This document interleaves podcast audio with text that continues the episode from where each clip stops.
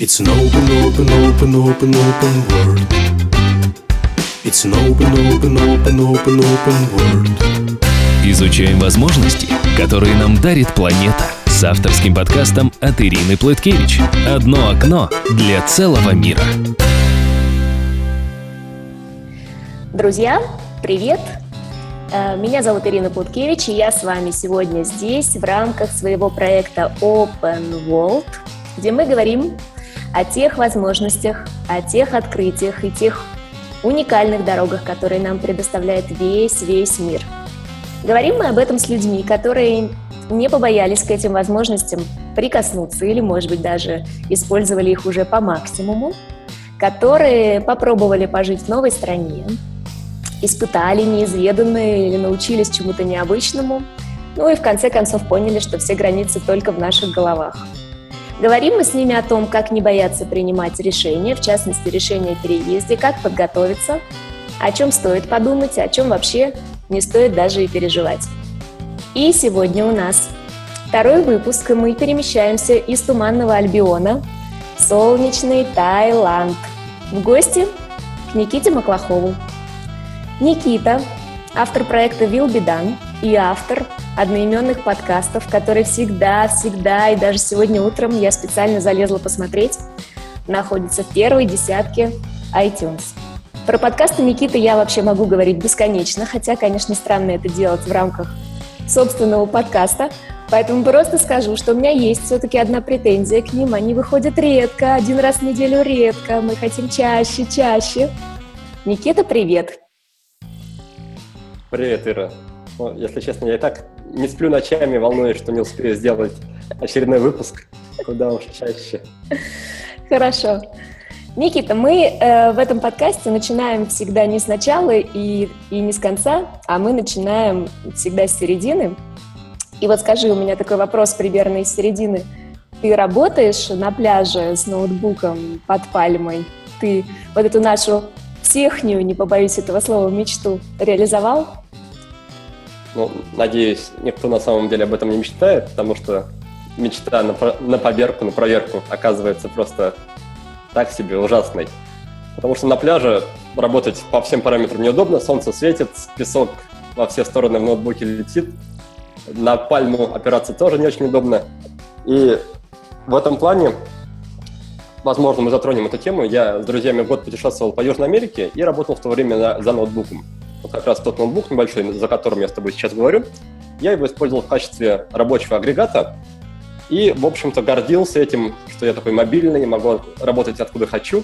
Но по факту, когда я вернулся обратно в Таиланд из путешествия и попробовал поработать на полноценном компьютере, то есть полноценный рабочий стол, большой компьютер, я захотел плакать, наверное. Плакать, потому что я в тот момент осознал, сколько я времени, сколько я усилий и ресурсов потратил впустую, потому что просто работать за ноутбуком одним — это очень-очень неэффективно. И тем более, да, если мы с ноутбуком сидим за, на пляже. Под пальмой.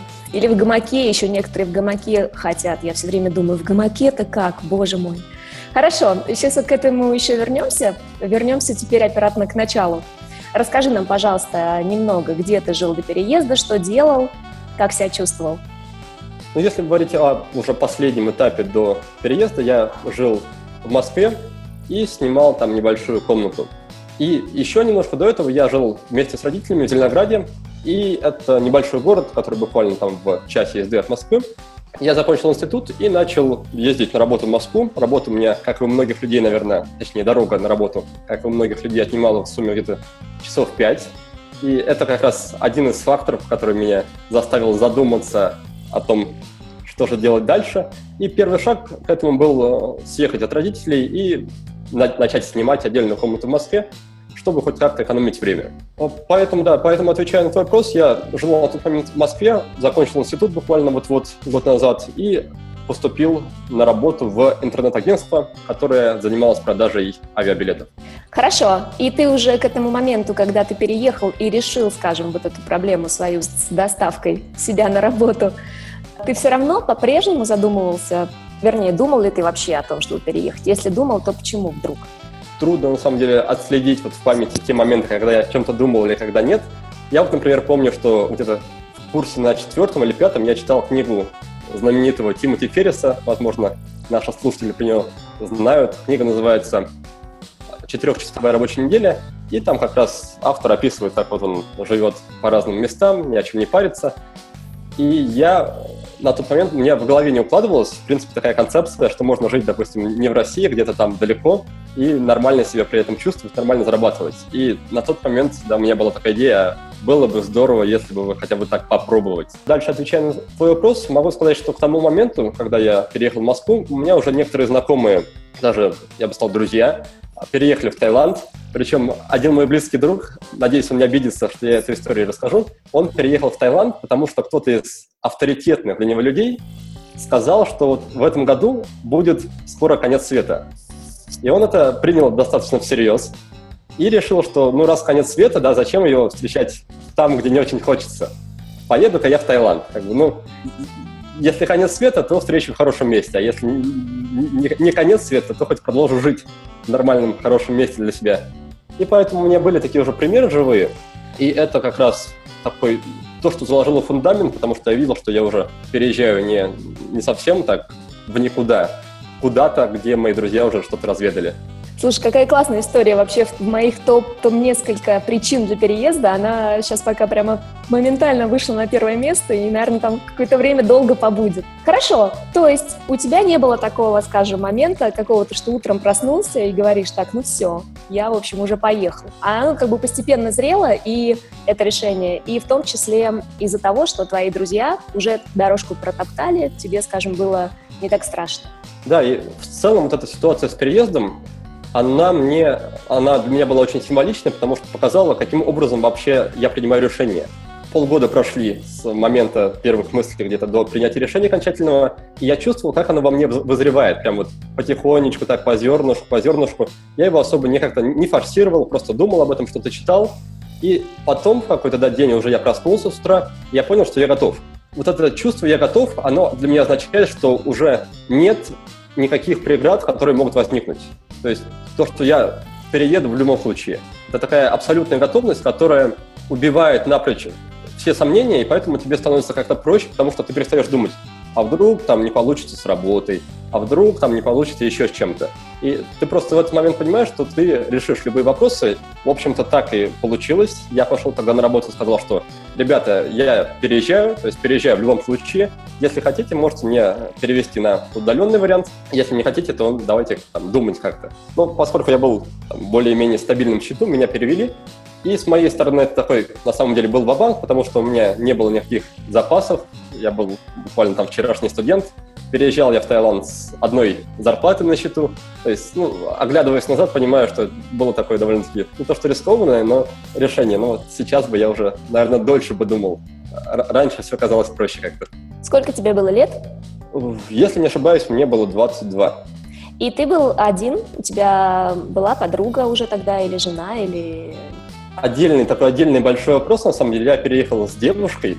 Девушка была ну, на порядок старше меня вылилось в такую историю, ну, не только неприятную, но тяжелый, такой тяжелый был период, потому что, переезжая, да, я думал, опять-таки, что все проблемы решу, там, все, что возникнет на месте, все на месте решим. При этом, при этом, еще до переезда были такие некоторые звоночки, которые мне показывали, что, возможно, с этим человеком, да, я не построю как стабильную, долгую, счастливую жизнь. И поясню, да, что до переезда я встречался с девушкой, ну, не очень долго, то есть у нас не, не было таких глубоких сформировавшихся отношений. Это были там, возможно, раз полгода, возможно, несколько месяцев.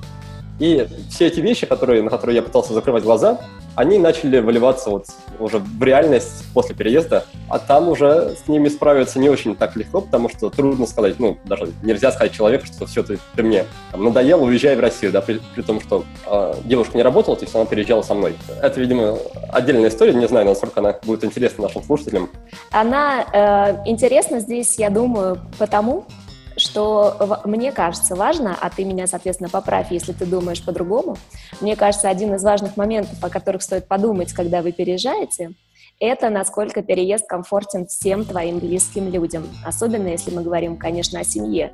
И если это решение созрело только у тебя, оно не созрело у твоей, у твоей половины или даже у детей, то надо потратить, конечно, много времени, ну, и инвестировать в это, то есть инвестировать в это время на то, чтобы их там или убедить, или что-то придумать, но не так, чтобы это было силовое такое решение. Я еду, а тебя везу тут на, на веревочке.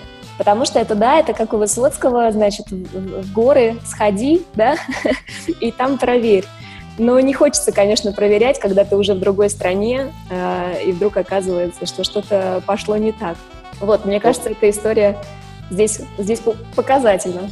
Конкретно в данном случае, ну, я взял себе, в принципе, на заметку этот момент, важно, чтобы каждый человек примерно представлял, что он будет делать на новом месте.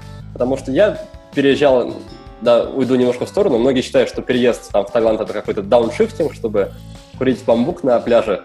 Я переезжал, наоборот, с целями погрузиться в работу, убрать из жизни все какие-то факторы, вроде как раз времени на дорогу, каких-то, возможно, общений в офисе, например. Я ехал туда, чтобы поработать как-то больше, усерднее, закладывать какой-то фундамент будущего, условно. А девушке я, к сожалению, не думал, чем она займется. Я думал, что как раз все так на месте все сложится. Но по факту, да, ей было тяжело, потому что не было круга общения, не было работы, было, были трудности с передвижением, потому что на острове практически никуда не доехать без байка, без транспорта, а девушка не водила байк. И вот все эти факторы сложились в то, что было непросто. Тогда расскажи нам по возможности про техническую сторону. Вот что ты сделал? Ты купил просто билет, э, собрал чемодан или что ты еще сделал? О чем ты подумал, что ты решил, что ты организовал до момента, когда ты сел в самолет? Техническая сторона, она выглядела так, что знакомый, который как раз жил тогда в Таиланде, он сказал, что ребята, я уезжаю на лето там куда-то в Россию, кто хочет пожить в моем домике? Я решил, что это последний знак, что дальше как раз ждать нечего, что вот он момент настал, купил билеты и поехал, поехал туда. И было очень смешно, потому что когда я приехал, и там была вроде как договоренность с хозяином деревни о том, что я остановлюсь в домике знакомого. Тот домик или был занят, или что-то было с ним не так, и нас поселили в другой дом. Причем в этом доме до нас кто-то тоже жил, и тоже, похоже, на время уехал, и там были все его вещи. А нам как бы сказали, заезжайте и живите нормально. И там какие-то, знаешь, документы, пластины какие-то. И для нас такой был, ну, в какой-то степени первый шок, да, потому что, ну, как так, жить в чужом доме, с которого не съехали. Понимаю, ну, с одной стороны, если знакомый, то ладно, он тебе разрешил пожить. А когда совсем другие люди, это странно. Ну и вот так мы познакомились с тайским менталитетом в первый раз. Продолжаю, видимо, знакомиться еще до сих пор, спустя пять лет. А возвращаясь к твоему вопросу, по сути, да, подготовки особо никакой не было, кроме билетов, э, каких-то там виз, прививок, всего этого конкретно для Таиланда делать не нужно, ну или, по крайней мере, на тот момент не нужно было. Поэтому, да, один рюкзак и вперед. Сейчас, когда ты уже повзрослел, и, и сколько ты живешь, уже 6 лет, получается, да? Ты бы изменил что-то в этой подготовке, в этой организации, сделал бы что-то заранее? Что скажешь нашим слушателям? Или они вообще свободны вот как раз так же с чемоданом, легко найдут домик, легко найдут жилье, не знаю, все быстро организуется там. Что скажешь? В этом плане, наверное, мало что изменилось. Единственное, нужно ориентироваться на сезон, потому что если вы едете в высокий сезон, например, в декабре, допустим, то шанс того, что вы просто сходу найдете свободный хороший домик, он стремится к нулю, очень быстро стремится. Поэтому есть смысл ли ехать в низкий сезон, или, как я, просто по крайней мере, временно пожить на чем-то месте. Причем эта практика вполне нормальна, потому что, например, в прошлом году мы ездили с семьей в Россию э, навещать родителей, и мы также искали ребят и нашли вполне легко, комфортно и приятно, которые поживут за нас в нашем доме, погуляют с нашей собакой, чтобы просто не бросать ее, да, не бросать дом. Такой вполне обмен приятный и полезный для обеих сторон. Ну, то есть они тоже пришли в ваш дом, и там увидели вещи, собаку, увидели ребенка, все это просто осталось, и, так сказать, они да. просто сели и стали жить. По крайней мере, они были готовы к этому. Хорошо, Никита, давай дальше пойдем. Вот ты уже живешь, соответственно, там э, несколько лет, уже должен был пройти э, все вот эти процессы адаптации, о которых пишут, о которых мы знаем принятие, там, я не знаю, торг, гнев, вот это вот все. Расскажи, как это у тебя все проходило? Гневался ли ты когда-нибудь? Повторюсь, здесь очень важно понимать, зачем ты приезжаешь в страну, потому что раньше, по крайней мере, когда был курс доллара добрый и адекватный, многие люди приезжали просто, чтобы расслабиться и в таком расслабленном состоянии жить долгое время. То есть они сдавали, допустим, квартиру в Москве, и этих денег со сдачи хватало и на еду, и на воду, и на жилье, и на все про все. И это приводит обычно часто к тому, что называется на местном сленге, на местном языке тропикоз. То есть, когда ты погружаешься в такое болотце, тебе уже такое непри... вялое, апатичное, расслабленное состояние, уже ничего не хочется, ни о какой карьере, разумеется, ты уже не думаешь, и, в принципе, делать что-то, кроме как там, пить пиво на веранде, тебе уже в напряг. Поэтому к этому нужно быть готовым, и поэтому не стоит слишком сильно расслабляться. Вот. Но это был, повторюсь, не мой случай, потому что я там, с первых дней начал работать еще больше, чем в России, и у меня была обратная проблема, наоборот, найти время как-то и заставить себя отдохнуть. Важный в этом плане вопрос – это отношения с местными жителями, с тайцами, потому что сколько бы ты ни жил в Таиланде, для тайцев ты никогда не станешь хоть сколько-то своим. У них есть всегда разделение на, условно, своих и на фарангов. Да? Фаранг — это упрощение слова foreigner, э, ну, зарубежный житель, иностранец. И в этом плане принять их там, как-то культуру, принять их стиль общения очень трудно, потому что у них есть очень много специфических моментов, которые нам, там, западным, в кавычках, людям непонятно. Буквально как раз вчера писал у себя на стене такой полугневный пост по поводу того, что, например, тайцы не готовы, точнее, вообще не работают, по сути, ради денег. На деньги, мягко говоря, наплевать, потому что что нужно в Таиланде, да? На пляже поспать, рис поесть, там, ракушки с пляжа тоже собрать, и все, не голодны. Поэтому они к деньгам относятся очень и очень прохладно. Если у них нет настроения, они спокойно не выйдут на работу, даже в какой-то там официальной компании позвонят, скажут, или, ну, или что-нибудь придумают, или просто не выйдут, промолчат. Точно так же они могут уволиться. И в этом плане у них даже есть в языке специальные слова, которые обозначают их отношение к жизни. И если переводить их на русский, эти слова, то получится что-то вроде «не парься», да, там «устал, отдохни». И поэтому, да, люди, которые приезжают из России, там, из других стран, они обычно ожидают какого-то сервиса, какого-то отношения, что вот я плачу, да, вот я приехал такой богатый, обслуживайте меня. И, их иногда ввергает шок, что не всегда, конечно, не всегда, но бывают такие ситуации, когда деньги вообще не влияют на отношение к ним, и что могут там возникнуть ситуации, когда что-то будет спустя рукава, и ты с этим ничего не сможешь поделать. Нужно просто смириться. Смириться и расслабиться, да, побыть в этом плане немножко тайцем. Отлично. Но тут я, правда, должна э, вставить два слова, что мне кажется, что Никита просто крайне спокойный человек, и не знаю, может ли его что-то вывести из себя. А вот скажи, Никита, расскажи тогда, пожалуйста, про свою сейчас семью. Хочу, сказать, женскую точку зрения тоже услышать, хотя из твоих уст. Сейчас же ты женат, да, как э, твоя жена, как она тоже, так сказать, переживает эту новую жизнь, что она вообще по поводу вот этих тайцев думает? Не скажу, чтобы именно тайцы было предметом наших семейных обсуждений очень часто. А так, да, я женат, у нас уже год и два месяца есть дочка, и в этом плане, что жена немножко переключилась, то есть поменяла свою роль. Если раньше она, как и я, довольно-таки много работала в э, удаленном формате, она настраивала рекламу, то сейчас больше времени посвящает дочке. Просто такие ситуации, да, когда с тайцами возникают какие-то прения, трения, они возникают не очень часто, и это уже такой... Э, то, что вызывает какие-то еще такие, ну не то, что неприятности или проблемы, скорее, такие бытовые трудности, это, например, визовый вопрос, потому что даже если у тебя есть, например, официальная виза, как у нас это э, рабочий бизнес-виза, тебе все равно приходится раз в три месяца, это такая очень непонятная формальность, раз в три месяца делать так, так называемый border run, то есть ехать до границы и обратно. То есть ты просто приезжаешь до границы, переходишь, выходишь обратно, и после этого тебе ставят штамп, и ты можешь еще легально находиться еще три месяца в стране.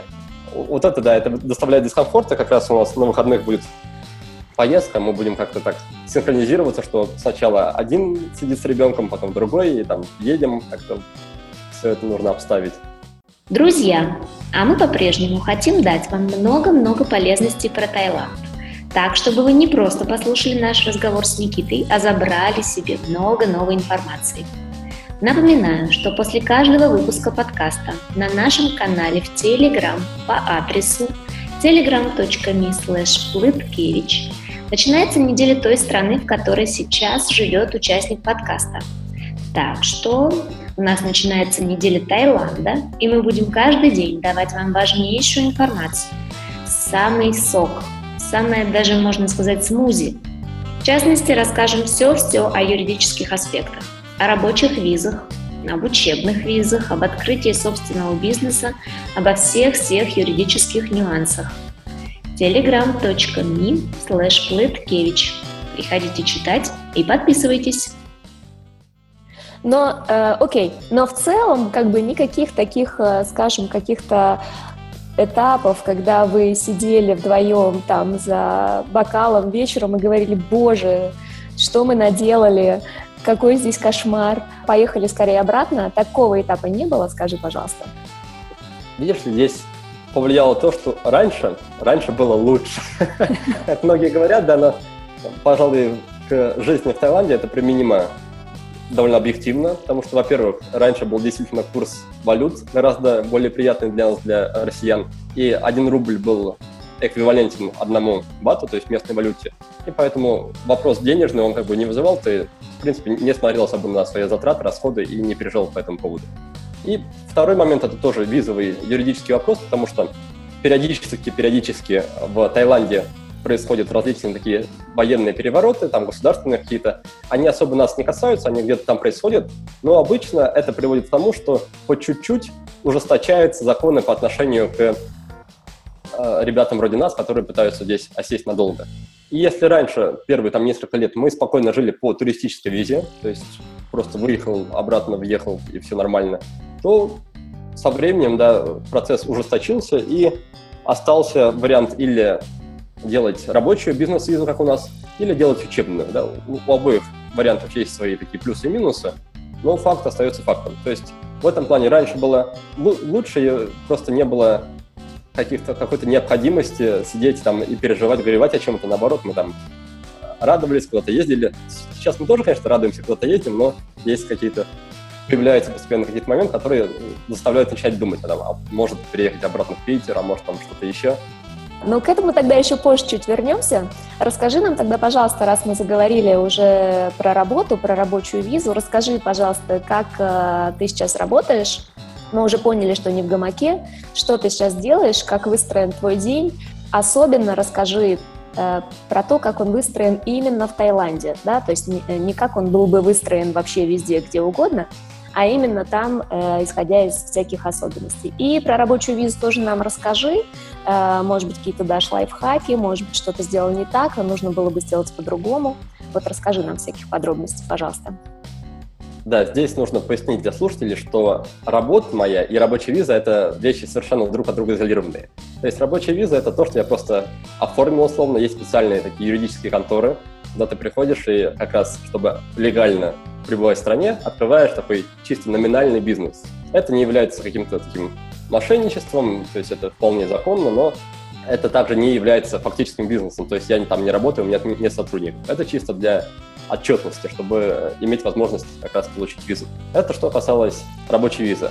Работа же моя, она завязана на Россию, да, как я думаю, ты знаешь, я занимаюсь обучением в сфере личной эффективности и привычек, записываю подкаст, и поэтому к рабочей визе, разумеется, это отношения никакого не имеет. Если же говорить о формате работы, то конкретно в моем случае я спустя много-много лет жизни наконец-то дошел до того, что оборудовал себе нормальное рабочее помещение в доме. Вот как раз мы из него тут общаемся. Часто первое время это выглядит как съездить в одно кафе поработать, съездить в другое кафе поработать. И первое время, когда я только приехал в Таиланд, у меня была точно такая же ситуация, потому что э, интернет в том доме, где я тогда жил, он, э, его проводила государственная контора, и она в плане качества была не очень такой надежной.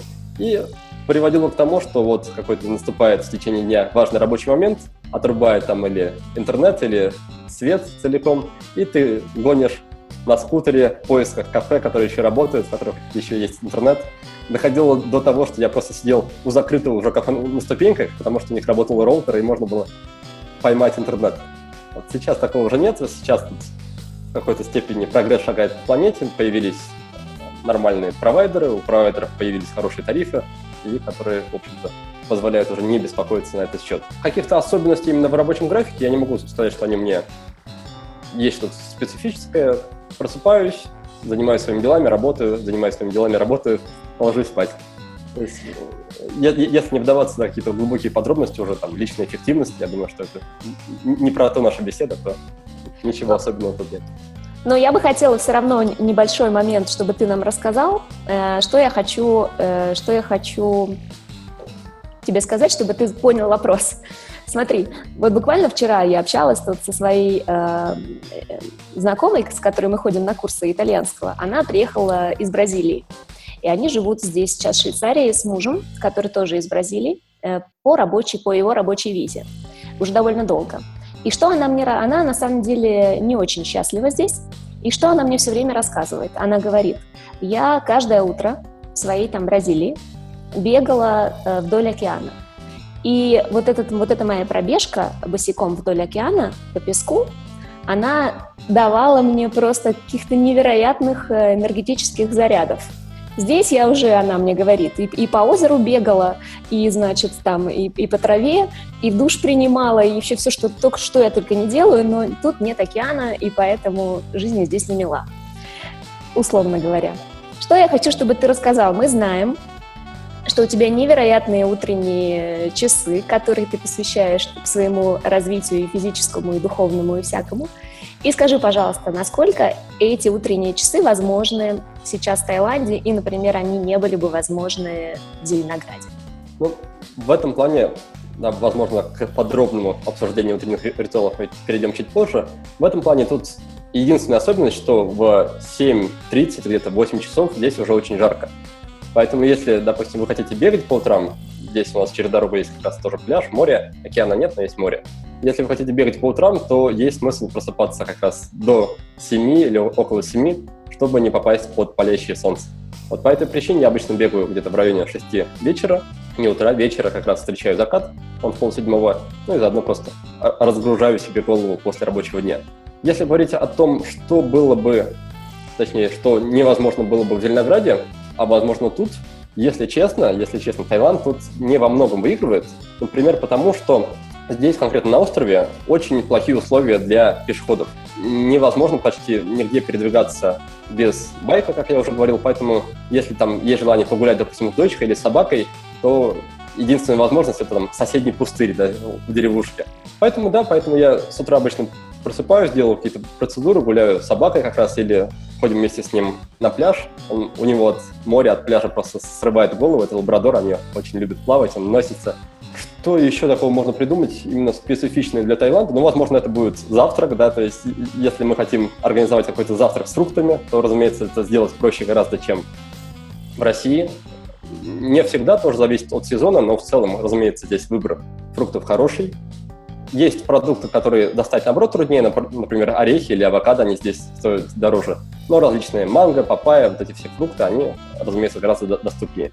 Но мы поняли, что те, кто э, уже очень-очень давно хочет рано вставать, то им, конечно, прямая дорога в Таиланд. Там они будут вынуждены вставать э, в 5 утра, чтобы хотя бы не застать, какое-то время не застать жаркое солнце. Да, не то чтобы вынужден, но, во-первых, здесь рассвет практически круглый год в одно и то же время, потому что близко к экватору находимся. А во-вторых, в принципе, уклад местных, уклад жизни местных жителей, надеюсь, это не тавтология, он как раз, да, выглядит то, что они рано ложатся спать и рано встают, поэтому, когда я, допустим, просыпаюсь в 6 часов, я выглядываю в окно и часто вижу, что там соседка уже что-то готовит. И для меня это немножко так странно, потому что для меня встать, допустим, в 6 это не очень просто, но она выглядит уже вполне там адекватной и работоспособной. Поэтому, да, в целом здесь жизнь располагает к тому, чтобы просыпаться пораньше и ложиться тоже пораньше. Ну вот я хочу очень эту тему поддержать, потому что я тоже в Москве пыталась очень-очень много лет э, научиться вставать раньше, и это совершенно невозможно, конечно, там сделать, потому что Москва засыпает поздно и просыпается поздно, а здесь, в Швейцарии, где я сейчас живу, все встают очень рано и также рано ложатся, и здесь, конечно, само окружение просто себя подталкивает к тому, чтобы встать рано. Для тех, кто этого давно хотел, это, конечно, классно и важно. Слушай, расскажи еще, пожалуйста, вот ты упомянул в самом начале про свое путешествие. Расскажи, с чем оно было э, связано, что ты в нем делал, потому что нас много слушают людей, которые хотят том числе жить не просто в какой-то одной стране, а хотят попутешествовать, э, выбрать, скажем, да, посмотреть все новое.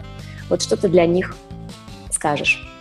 Видимо, ты спрашиваешь про путешествие по Южной Америке, и действительно мы катались с друзьями, это был как раз период, когда я не так давно расстался с девушкой, она в итоге уехала в Россию. Друзья просто мне предложили, спросили, что собираемся по Южной Америке кататься, хочешь ли ты с нами? Я ответил да, потому что меня особо ничего не связывало, работа была по-прежнему удаленная, какие-то проекты, на которыми я трудился в последнее время уже начали приносить какую-то дачу. И в итоге мы поехали в путешествие, которое вылилось в итоге, по-моему, то ли в 7, то ли в 9 месяцев.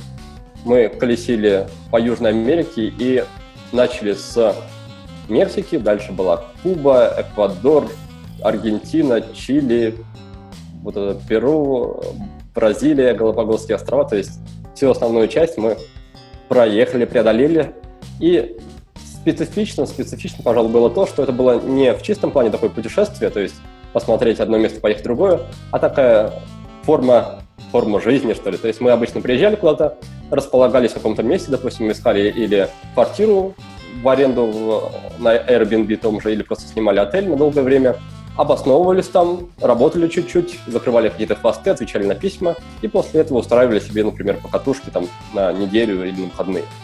То есть это была такая жизнь в путешествии, жизнь и работа в путешествии. Единственный момент в этом плане, в контексте работы, это была Куба, уникальный случай, потому что там не было интернета во всей стране. А, не знаю, изменилось ли что-то сейчас, да, кто, кто не слышал, не так давно с, э, США сняли эмбарго с Кубы, и вроде как ситуация там сейчас налаживается. Но до этого была это такая очень интересная, очень специфичная страна, да, и это было путешествие без интернета, такое чистое общение с людьми, непривычное для нашего времени. Ну, мы найдем кого-нибудь, кто переехал в Кубу, и все у него выспросим про, про сегодняшнюю ситуацию. Но вот расскажи про путешествия. У вас была какая-то компания, да? Э, вы работали все в одном месте. И, и что это за ощущение, что ты каждый, не знаю, каждую неделю в новой стране? Ты, ты как бы меняешься с ней, с этой страной? Что происходит вообще? Вот реально мне очень интересно.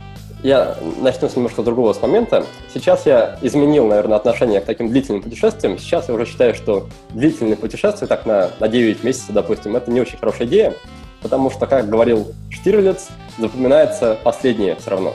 Поэтому если мы ожидаем от путешествия каких-то ярких эмоций, запоминающихся, то лучше делать их, допустим, по несколько недель или по месяцу, потому что после 9 месяцев все сплетается, во-первых, одну такую кучу в памяти, тебе трудно отличить какие-то моменты, и, во-вторых, запоминается все равно последнее, и, пожалуй, как раз наиболее сильные эмоции остаются именно от последней части путешествия. А в нашем случае после 7 месяцев, или там после 8 месяцев, когда мы обосновались уже в Бразилии, это была последняя точка нашего путешествия, и когда с утра вставал вопрос, ну что, съездить там на э, какое-то интересное место, статую посмотреть или поваляться дома, посмотреть стреляющих час, чаша весов, знаешь ли, склонялись далеко не всегда уже в сторону путешествия, потому что, разумеется, за 9 месяцев ты устаешь, это постоянные вот переезды, постоянные вопросы с утра, где я сегодня буду жить или кушать, или куда, где я сегодня вечером окажусь. Поначалу это агигей, поначалу это весело, а со временем, после 10-20 раза, это уже приедается. Поэтому моя такая общая рекомендация, да, я бы теперь я бы ограничивал путешествие до, там, возможно, трех недель, до месяца, на мой взгляд, это наиболее оптимальная цифра, наиболее оптимальная длительность. С одной стороны, чтобы посмотреть какую-то страну или, возможно, несколько, а с другой стороны, чтобы не присытиться всем этим, чтобы у тебя остались силы на какие-то дальнейшие поездки. Если говорить об особо запоминающихся моментах, наверное, это были посещения Галапагосских островов. А, кто не знает, это штучка такая рядом как раз с Южной Америки, которая принадлежит Эквадору, причем очень забавный такой юридический статус, потому что Эквадор просто в какой-то момент заявил, что вот острова будут нашими. Окей. И, и никто особо с ними не спорил, и как-то все само собой уладилось. И туда отправляются как раз из Эквадора специальные рейсы, специальная авиакомпания. И интересно все эти острова тем, что там очень уникальная экокультура, то есть флора и фауна, которые, которые больше нет нигде. Потому что там есть некоторые специфические особенности, именно географические, которые позволили, во-первых, как раз создать вот эту всю флору и фауну, а во-вторых, за счет, за счет контроля, за счет того, что, точнее не так, за счет того, что острова отделены от континента, там не было хищников долгое время, И как раз все местные животные, они и растения, они жили в очень вольготных условиях, и у многих даже атрофировались какие-то защитные функции. Например, там были кактусы не с колючками, то есть у них были колючки, но колючки были мягкие, то есть они как пушок. Вот что да, случается с кактусом, если его любить долгое время и за ним ухаживать. Слушай, вот класс, все, у меня пополняется просто тут со страшной силой мой лайфлист, потому что, конечно, кактусы с, с пушком – это просто обязательная часть к, к осмотру. То есть, что же делать тем людям, которые думают, что для того, чтобы выбрать им э, страну, э, нужно весь мир объехать? Э, делать это как бы кусочками или выбирать по регионам, или сначала все-таки посмотреть, поспрашивать уже у тех, кто, кто там был или жил, или путешествовал? Это хороший вопрос, и, на мой взгляд, тут просто для начала нужно определиться с ключевыми критериями. То есть, что для вас главное в стране, где вы хотели бы жить. В нашем случае, в случае э, моем и жены, это по большей части климат, климат, там, наличие моря и так далее. И если брать за основу эти критерии, то окажется, что подходящих стран на самом деле всего лишь единица. Ну, точнее, не так. Их получится, возможно, чуть больше, но если проводить дополнительную оценку, то основных вариантов останется буквально один или два. Вот в нашем случае остались, например, это Таиланд и Мексика. Как раз мы полюбили Мексику после путешествия и поняли, что это вполне альтернативный вариант Таиланду по как раз по наличию моря, по каким-то ценовым факторам, по стоимости там, жилья и поэтому такого сильного уж выбора перед нами не стояло или не стоит. Как я уже говорил вначале, я лично приехал на все готовенькое, я даже не выбирал, особо не парился, лишь бы куда-нибудь.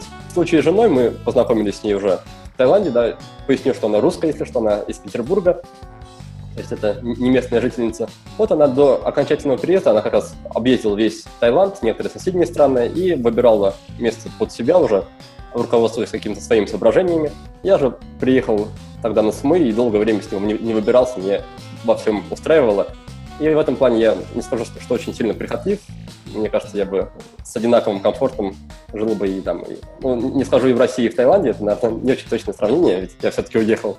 Но там, и в Мексике, и в Таиланде в этом плане для меня не очень специфично. Поэтому, да, поэтому рекомендую определить ключевые моменты, которые, ну, прям вот критично важ, важны для вас я чуть раньше говорил о том, что некоторое время назад у нас появлялись, начали появляться вопросы, а не вернуться ли к нам в Россию. И как раз в то время я даже составил список сравнительный, пытался сделать это анализ провести умом, да, возможно, не всегда самое хорошее решение, иногда надо на чувства ориентироваться, но тогда у меня получился список из, там, из возможно, 30 критериев, и при этом, да, все равно понимаю, что ключевые — это буквально 1-2, все остальные второстепенные. В случае с такими далекими странами, как Таиланд и Мексика, наверное, плюс, то есть достоинство ключевое – это климат, стоимость, ну а минус то, что с родственниками, допустим, ты повидаться далеко не всегда сможешь, не так, допустим, как в Швейцарии, да, если ты собираешься лететь из Швейцарии, тебе займет условно 3 часа, из Таиланда это минимум там 10 часов, а в случае с нами, потому что мы живем на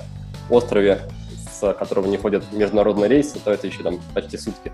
Вот здесь очень тебя поддержу, потому что тоже всегда всем говорю, что прежде чем а, вообще о чем-то думать, нужно, конечно, определиться с критериями. И да, ты прав, что люди вначале думают, что будет 150 э, разных критериев. В реальности самых главных их э, очень несколько. И да, сразу же можно определить, конечно, сузить э, круг подозреваемых, сейчас во мне юридическая сущность, но я заговорила, сузить круг и уже дальше, соответственно, решать будет гораздо легче. Друзья, мы очень согласны с Никитой, что крайне важно выработать свои собственные критерии по выбору страны. Послушать всех знакомых и незнакомых, посмотреть, что у других, но прислушаться только к самому к себе и выбрать. Для того, чтобы вам было из чего выбирать, мы подготовили для вас большую статью с разными критериями, с тем, как они влияют на выбор, почему те или иные из них важны, а другие совсем даже не важны почитать, применить к себе и подумать над своими собственными критериями можно на моем сайте pletkevich.com. Добро пожаловать! Давай вернемся теперь обратно к твоей семье. Расскажи нам, пожалуйста, про дочку. Не в том смысле, что расскажи вообще все про нее, потому что, я думаю, нам не хватит подкаста. А расскажи, у нас э, нас слушают люди, конечно, с семьями, и о чем э, люди всегда переживают, это, конечно, о детях. Как им там будет, как им будет комфортно, некомфортно, как они будут себя чувствовать, скажем, что с медициной, да, э, вот со всем вот этим вот. Вот расскажи, что про Таиланд интересного расскажешь нам? Опять-таки, здесь есть и плюсы, и минусы. Да, для многих плюсом является то, что если ребеночек там, детство провел в Таиланде и там ходит в школу, про школу я, наверное, чуть позже расскажу, то он с большой вероятностью будет или билингвом, или даже трилингвом, то есть многие дети знают и тайский, и английский, причем доходит до не то чтобы смешного, а в какой-то степени до странного, что люди, то есть ребята знают, допустим, английский, на котором они общаются в школе со сверстниками, лучше, чем русский. А для многих, для кого-то это в какой-то степени будет дико, да, для меня это тоже до сих пор непривычно, но, возможно, это не так плохо и дарит какие-то детям возможности в будущем. В целом, условия здесь, ну, конкретно я буду говорить про наш остров, про саму здесь, неплохие, по той причине, что тайцы, да, тайцы сами по себе, они не бизнесмены, не организаторы, поэтому все, что появляется на острове, это обычно дело рук как раз э, иностранцев. Поэтому школы, допустим, детские сады, они зачастую организованы или англичанами, или французами, поэтому здесь есть довольно большая школа с на основе там то ли Оксфордской или Кембриджской программы, то есть там вполне качественное обучение. И к детским садам тоже самое относится. Есть детские сады, разумеется, местные тайские, но есть и русские, есть и там иностранные какие-то. То есть в этом плане выбор здесь хороший и большой. Если говорить о прямо таких жестких недостатках, про ну, это вытекает из того, что я уже говорил, то, что трудно очень перемещаться по острову пешком, поэтому нет такого, что можно выпустить ребенка погулять куда-то или там сходить ему к друзьям. Скорее всего, он сможет дойти только до местных ребят, будет общаться с тайцами, например, и поэтому мы думаем с э, женой о том, что, скорее всего, дочь заговорит по-тайски быстрее, чем по-русски. И в этом плане вот именно такой постоянной среды общения, за исключением школы, да, куда нужно отвозить ребенка, тут вряд ли получится организовать, если вы только не живете, допустим, в какой-то деревне, где помимо вас есть другие там, русские ребята, тоже с детьми. В целом такие деревни тоже есть, если у вас есть цель, да, их можно найти, и тогда будет такое у вас небольшое сообщество, коммуна какая-то, где вы будете с детьми там, и между собой общаться. По поводу э, медицины, по поводу медицины, здесь в какой-то степени проще. Допустим, если говорить о процессе родов, да, поскольку это сравнительно свежий у нас момент, я могу об этом еще вспоминать, судить, то по сравнению с Россией здесь гораздо проще, потому что в России к роженец, ну, мягко говоря, достают, заставляют там 150 анализов каждый день сдавать. А в Таиланде же в какой-то степени такой пофигистичное отношение, не знаю, насколько корректный термин для нашего с тобой, для твоего подкаста – но выглядит это так, что ты раз в неделю приходишь на осмотр, тебя спрашивают, все в порядке, все в порядке, там, взвесили, померили давление, все, и там, иди гуляй, когда, когда будешь рожать, приходи, словно. Это, с одной стороны, возможно, несет какие-то в себе угрозы. Не скажу, чтобы я, я видел там реализацию этих угроз, но, с другой стороны, снимает напряжение, снимает напряжение человека, что ему не нужно там, лишний раз о чем-то париться, какие-то дополнительные анализы давать. Поэтому довольно-таки спокойное отношение – есть где там, обследоваться, есть где рожать, есть вполне ну, медицина на нормальном уровне. Тоже, то же самое касается и маленьких детей, то есть есть и педиатры, педиатрия, есть и там прививки. Мы довольно-таки стабильно ездим, ставим стандартные международные прививки. И в этом плане, с этой стороны, с какими-то непреодолимыми трудностями мы не сталкиваемся. Вот. Если говорить, допустим, о каких-то таких особых ситуациях, а, например, во время как раз беременности жены потребовалось сдать анализ, какой-то, а, ну, называется он нефти, возможно, ты как мама про него слышала, довольно-таки дорогой анализ, и здесь все, все просто было, они там, словно берут этот анализ, сами отвозят в Бангкок, ты, главное, плати деньги, да, и ни о чем не беспокойся. То есть в этом плане это не какая-то деревня, это не какой-то забытый богом уголок, здесь все можно организовать, да, было бы желание. Ну, класс. То есть э, ты не рожаешь там в океане где-то одна в окружении каких-то танцующих э, людей в пальмовых вот этих вот листьях ничего такого нету, да? Ну, ты знаешь, это больше зависит не от обстановки, а от твоих желаний, потому что рядом с нами по соседству находится остров Панган, и этот остров специфичен тем, что он привлекает из, из, издревле, издавна людей таких эзотерическими, не, не то чтобы склонностями, но вот интересующимся. Вот это йога, там, питание, сыроедное, веганское, различные какие-то практики, это все про панган. Поэтому, возможно, на Пангане, да, можно встретить девушек, которые предпочитают не официальную, не традиционную медицину, а единение с природой, какие-то какие домашние, может быть, роды. Но я в эту тему не очень глубоко вдаюсь. Не погружался. Но, во всяком случае, мы поняли, что есть э, любые варианты, да, и современная медицина, так сказать, тоже присутствует, и все это тоже можно сделать, что как бы очень хорошо. Скажи, да, пожалуйста. Я, вот я тебя немножко перебью. Да. Тут из смешного такого есть различные госпитали. И в том числе есть так называемый центр Бангкок Госпитал.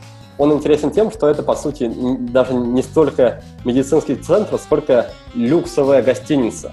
То есть там пребывание там в течение дня стоит денег побольше, побольше, действительно побольше, чем в пятизвездочном отеле. Какая-то прививка или там перевязка тебе может обойтись, допустим, тысячу долларов.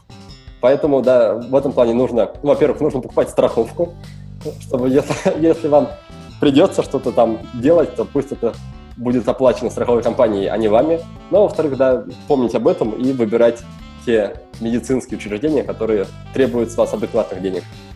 Отлично. Ну, смотри, на любой вкус вообще действительно. Некоторым, некоторые, может быть, хотят э, по тысяче долларов за прививку платить. Почему, почему нет? У нас в Швейцарии тоже такие есть э, больницы специальные. Хорошо. Еще один момент, который, про который мы не поговорили, про язык. Я поняла, что ваша дочка будет говорить по-тайски. А что с вами? Да, дочка от этого никуда не денется. Что касается нас, то тайский язык, он очень-очень специфичен. Если говорить, допустим, о письменном языке, специфичность заключается в том, что у них, например, нет пробелов, то есть отступов в тексте. То есть весь текст идет одной сплошной строкой. Понять, где там кончается одно предложение, начинается другое, это уже твоя задача. Если говорить о разговорном, то у них очень много тональностей. Поясню, да, на примере, допустим, есть имя тайское из одной буквы О. И смотря как ты его произнесешь, там О или О или О, там, по, э, различая по высоте или по длине, это будут разные имена. И называя девушку О, называя ее О, она тебя не поймет. И это все, это все приводит к тому, что изучать язык не так-то просто. И как в случае с любым языком, да, я думаю, что многие, кто учит английский, они меня сейчас поймут, если у тебя нет острой потребности, прям у тебя вот вырви глаз, да, не требуется язык, вот тебе учить его будет трудно. Поэтому мы, ну, я, я это, точнее, затею даже не начинал, потому что я не чувствую острой потребности. Жена начинала, и как раз, когда узнала, что про тональности, про все эти, всю эту специфику, поняла, что не стоит просто овчинка выделки, ну и плюс тут нужно учитывать, что да, те местные жители, кому важно тебя понять, они, скорее всего, тебя поймут или там на английском, или на языке жестов как-то. И если же говорить об английском, то тут нужно быть готовым, при, приедете в Таиланд, что ва- ваш красивый оксфордский язык с хорошим произношением, он быстро превратится в то, что называется Thai English. То есть такой ломанный, упрощенный язык, который понимают тайцы, но который вряд ли поймут, допустим, те же англичане. Это приводит ну, к смешным ситуациям, вроде той, что я через какое-то время после начала жизни здесь также привез друга, и он как раз по образованию лингвист, и первое там время, первые месяцы он строил такие шекспировские предложения там с акцентом, с интонацией. Его вообще не понимали. То есть смотрели ему в рот и не понимали, что же он хочет. Он постепенно свыкся, начал строить предложение из двух слов, и дело пошло. Вот, поэтому нужно быть готовым, что жизнь в Таиланде не ведет к улучшению знаний, по крайней мере, английского языка. Насчет, насчет тайского, да, вот тут уже выбор зависит от вас. Если есть там, будет острая потребность, наверное, можно будет выучить. Но для меня пока, да, спустя тут вот 5-6 лет жизни в Таиланде, пока острой потребности не возникло. Возможно, возникнет, когда придется общаться с, с дочкой, когда она сама владеет тайским, чтобы ее понимать как-то. Или с ее ухажерами тоже, это тоже важно. Ну, надеюсь, ты сейчас не ругался у нас тут в эфире по-тайски, вот эти вот О, о, надеюсь, это не были ругательства. Хорошо, ну, по крайней мере, мы точно поняли теперь, что от, а, с одним вопросом, с языком, а, точно заморачиваться не нужно. И тогда вот скажи, пожалуйста, тем, кто все-таки думает про Таиланд, как ты думаешь, о чем нужно людям подумать и о чем, помимо языка, про который мы уже все поняли, волноваться не нужно, не стоит. Можешь по одной вещи назвать, о которой нужно подумать и о которой не нужно. Ты знаешь, я думаю, тут ответ будет предельно банальным, потому что все люди, которые пишут мне, которые хотят что-то узнать про Таиланд, чаще всего это вопрос про заработок. Кто-то в, находится в более-менее простой ситуации, как я, то есть у кого есть возможность зарабатывать как-то удаленно. Другие же интересуются местом, то есть какой-то офлайновой, как говорится, работой. Спрашивают, есть ли возможность найти работу именно в Таиланде на месте. И здесь есть несколько моментов, один, наверное, это будет такой юридический, что, скорее всего, если вы будете работать, вы будете работать, ну, условно так, в серую или в черную. То есть вряд ли вам получится как-то легально, юридически оформить, по крайней мере, первое время. Но в целом, если говорить о работе, то вероятность есть, она не такая большая, особенно в последнее время, как раз и с сокращением, точнее, не сокращением, а с ослаблением рубля. Здесь позакрывались многие русские ребята, кто-то там держал какие-то агентства, кто-то, возможно, какие-то кафе, многие отсюда уехали. Но в целом есть возможность найти что-то, если, допустим, у вас какая-то востребованная в плане туристической отрасли специальность, например, там, если вы шеф-повар в ресторане, да, есть шанс договориться. Ну, все это, причем есть смысл, наверное, узнавать на берегу, то есть еще из России. Но возвращаясь, к примеру, с моим другом, он, правда, переезжал не, там, не сегодня, не вчера, это было года три назад, он приехал сюда с каким-то запасом денег, без э, мысли о будущем, но со временем, когда деньги кончились и пришлось искать какое-то занятие, он устроился как раз, как раз в агентство, которое занималось поиском недвижимости для аренды, и постепенно, постепенно работал, работал, работал. Сейчас они уже занимаются, он уже в другой компании, там какой-то хорошей, неплохой должности, они занимаются уже строительством, э, продажей уже недвижимости, и в целом ну, не скучает человек, и нет такого, что ему прям вот смотришь в карман, там ничего не находишь, и там приходится из-за этого волноваться и думать обратно о обратном переезде. Поэтому, если у вас есть какая-то, если, если, если есть семья, есть какая-то ответственность, я бы советовал, разумеется, узнавать все на берегу. Если вы молод и горяч, то, возможно, есть смысл да, попробовать, взять себе, отложить копилку деньги на обратный билет и попробовать приехать, осмотреться, возможно, вы тут на месте что-то найдете. Слушай, ну отлично. Вот стра... э, Таиланд, конечно, страна, если в нее, в нее, страну, и в него, в Таиланд, можно приехать, даже не задумываясь изначально на берегу, чем ты будешь заниматься, то это, конечно, э, расширяет, сильно расширяет горизонты. А о чем мне нужно волноваться, ты не сказал? О чем люди, например, обычно волнуются, но волноваться об этом не нужно. Есть что-нибудь такое? Про медицину я, например, поняла, что не нужно, что вполне все окей и хорошо. Да, в этом плане многие люди любят вспоминать о каких-то тропических лихорадках, такие, которые особые болезни тайские или там о живности. В этом плане нет в ярком проявлении ни того, ни другого, то есть нет такого, что по дорогам бегают огромные тарантулы или там заползают змеи. Я, конечно, могу вспомнить пару историй, но мне кажется, это, создаст неправильное впечатление, потому что истории эти а, редкие, а по факту, да, такое случается не очень часто. Поэтому шанс застать, допустим, при входе в туалет там, огромного паука или змеи, он стремится к нулю. И, допустим, за 5 лет вот в жизни в текущем доме, точнее не 5, а 3 или 4, ничего такого не случалось. Опять-таки, не стоит волноваться о каких-то катаклизмах. Например, э, если говорить о наводнениях, то там, где мы живем, на самой наводнения, в принципе, они, насколько помню, физически, географически невозможны. Есть тут сезон дождей, вот об этом стоит помнить. Это сезон, это время не всегда, но бывает так, что целый месяц без перерыва лед, дождь, особо не выйти из дома, одежда не сохнет. И в это время главное жить в доме с нормальной электропроводкой, нормальным интернетом, чтобы можно было хоть чем-то себя занять и не умереть от скуки.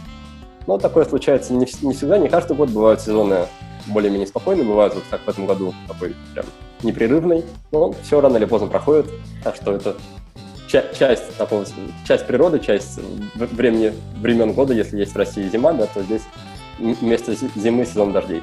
Ну, супер. Слушай, ну мы уже подходим к нашему завершению, к нашему окончанию. Осталось два таких небольших блока постоянных в нашем подкасте. Первый блок состоит из одного вопроса.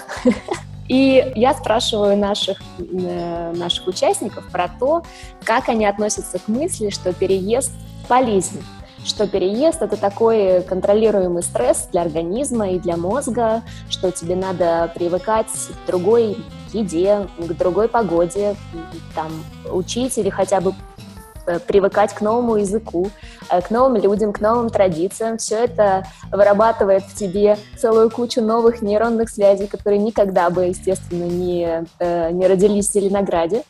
И что ты думаешь по этому поводу? Согласен ли ты с этой, с этой мыслью, что переезжать полезно? Ты знаешь, если говорить о регулярных переездах или о путешествиях, то я с тобой однозначно соглашусь.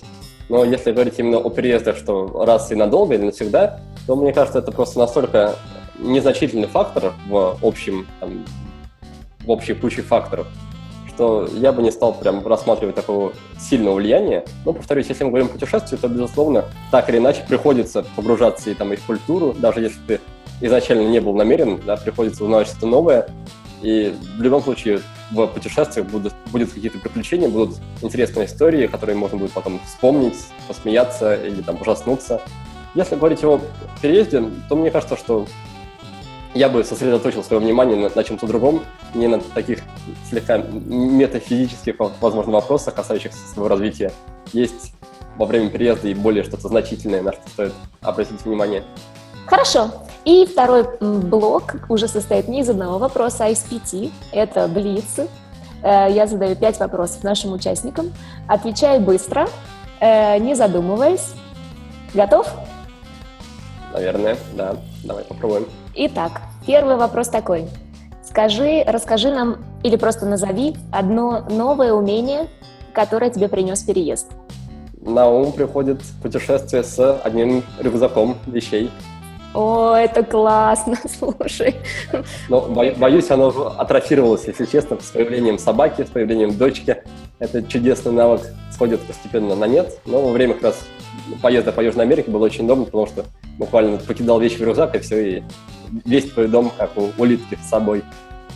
Только я хотела записаться на какие-нибудь курсы, потому что у меня все время какой-то, не знаю, корзинка, картонка и вот собачонка. Так, второй вопрос. Одна черта характера, которую тебе принес переезд или, возможно, забрал переезд, который у тебя была, но которая делалась, или наоборот? Если говорить о Таиланде, то не скажу, что эта черта уже сформировалась, но Таиланд способствует такому принятию, спокойному отношению, потому что в этом вся суть как раз местных жителей, что они особо не парятся, живут расслабленно, не тратят нервные клетки на то, чтобы, на, на то, что не стоит тратить. И этому, по крайней мере, нужно у них учиться. Не скажу, что всегда получается. Возможно, дополню, да, вылезу немножко за формат одного вопроса. Есть еще хороший навык, который, который можно подчеркнуть у тайцев. Это навык постоянно улыбаться. Причем об улыбках тоже тайских можно говорить очень много, потому что это тоже такой удивительный момент. У них улыбки бывают разные. То есть у них есть своя улыбка под каждую ситуацию. Есть улыбка, которая значит, например, «я виноват, извини меня». Или есть улыбка, которая значит, ты меня раздражаешь, да, или есть обычная улыбка искренняя. И, разумеется, ну, понять, какая улыбка в данный момент, ты вряд ли сможешь, если не знаешь, там, не прожил долго, долго. Но просто нужно учитывать то, что то, что у нас улыбка – это улыбка, это значит знак радости у тайцев, может значить и что-то другое, возможно, даже противоположное. Поэтому улыбаться почаще, да, это как раз второй навык. Ну, про после вот этих вот, после твоего урока тайского языка, я уже, честно говоря, ничему не удивляюсь. И улыбки у них разные, еще, боже мой. Так, третий вопрос у нас с тобой. Один важный человек, почему-то я знаю, мне кажется, на него ответ. Один важный человек, который появился в твоей жизни благодаря переезду. Если ты намекаешь на дочку, то да, я думаю, что это очевидно. Не скажу, что именно благодаря переезду, но, по крайней мере, во время жизни здесь появился. Но если вспоминать кого-то еще, я здесь во время... Мне в первую очередь в голову приходит как раз один из местных жителей, очень интересный такой товарищ с интересной историей. Это мужчина, ему, мне кажется, лет 60, возможно. Я говорю, мне кажется, потому что он выглядит лет на 40. Вот он у него очень интересный склад ума, такая своя философия. Он меня учил долгое время играть в бадминтон. и, в принципе, как раз знакомила меня с э, традициями, возможно, там, Самуи, Таиланда. Вот сейчас он уехал там на долгое время на север, и я тоскую, скучаю. Тот человек, который почему-то вспоминается в первую очередь. Хорошо. Так, теперь расскажи нам, пожалуйста, э, скажи нам про какой-нибудь один стереотип про, тай, про тайцев или про Таиланд, который не подтвердился на самом деле. Например, есть стереотип, ну, насколько я знаю, существует, что можно познакомиться с девушкой, и окажется, что она не девушка. Так вот, зачастую, если вы не находитесь в пьяном угаре, риск не очень велик. Да, то есть такие люди, такие люди, разумеется, есть. Это ну, более-менее нормально для Таиланда, это вполне привычно. Но именно ошибиться, то есть не, не понять, кто перед тобой в чистом виде, девушка или девушка, которая недавно стала девушкой, вот, без одурманенного сознания шанс невелик. Да? Поэтому если вы любите тусить по клубам, ночи до пролета и там под утро вас кто-то соблазняет, а вы уже не понимаете там кто и что, то вот здесь есть будет разумно перепроверить. Да? Если вы знакомитесь просто с, на улице там, с человеком среди бела дня, то, скорее всего, вы быстро сможете оценить по каким-то внешним атрибутам, по, там, по скулам, не знаю, на лице, в принципе, по очертаниям лица, по строению тела, кто перед вами находится. Перчинка под конец выпуска какая-то. Совет пора перепроверить вообще подходит, мне кажется, для, для, любой, для любой сферы жизни. Перепроверьте. Хорошо, и последний у нас остался вопрос. Какой один совет ты дашь для переезжающих? Можешь как хочешь, можешь для переезжающих только в Таиланд, можешь для любых людей, которые планируют любой переезд. Какой-нибудь один совет? Возможно, это был бы или съездить на разведку, один вариант совета, а второй совет, вариант совета то, что иногда гораздо проще просто приехать, и тогда многие вопросы, которые у вас есть, пока вы не переехали, они отпадут прямо сразу после переезда. То есть многие моменты оказываются гораздо проще, чем вы себе отдумываете, сидя пока что у себя, не переезжая. Ой, слушай, вот это поддерживаю просто двумя руками, это правда. Совершенно не так все страшно и боязно, как, э, как мы думаем. Хорошо, Никита, спасибо тебе большое. Невероятно интересный получился разговор. Я вообще очень хочу, по крайней мере, в гости. Очень классно, спасибо. Да, конечно, приезжай, я буду рад и надеюсь, что кто-то из слушателей, возможно, в будущем тоже будет в Таиланде, так что, друзья, можете писать мне в соцсетях, возможно, смогу что-то вам подсказать, чем-то быть полезным, стараюсь ответить. Все, отлично, пока-пока. Друзья, а с вами мы расстаемся ненадолго, а всего лишь на неделю, потому что в следующий четверг мы едем в Монако в гости к Лене Рязановой. Лена расскажет нам свою абсолютно мурашко вызывающую историю, так что не пропустите. А чтобы не пропустить, подпишитесь на наши подкасты в iTunes, и тогда каждый четверг с утра вы будете получать уведомления о новых выпусках и ничего не пропустите. Открывайте мир с нами. Продолжение следует.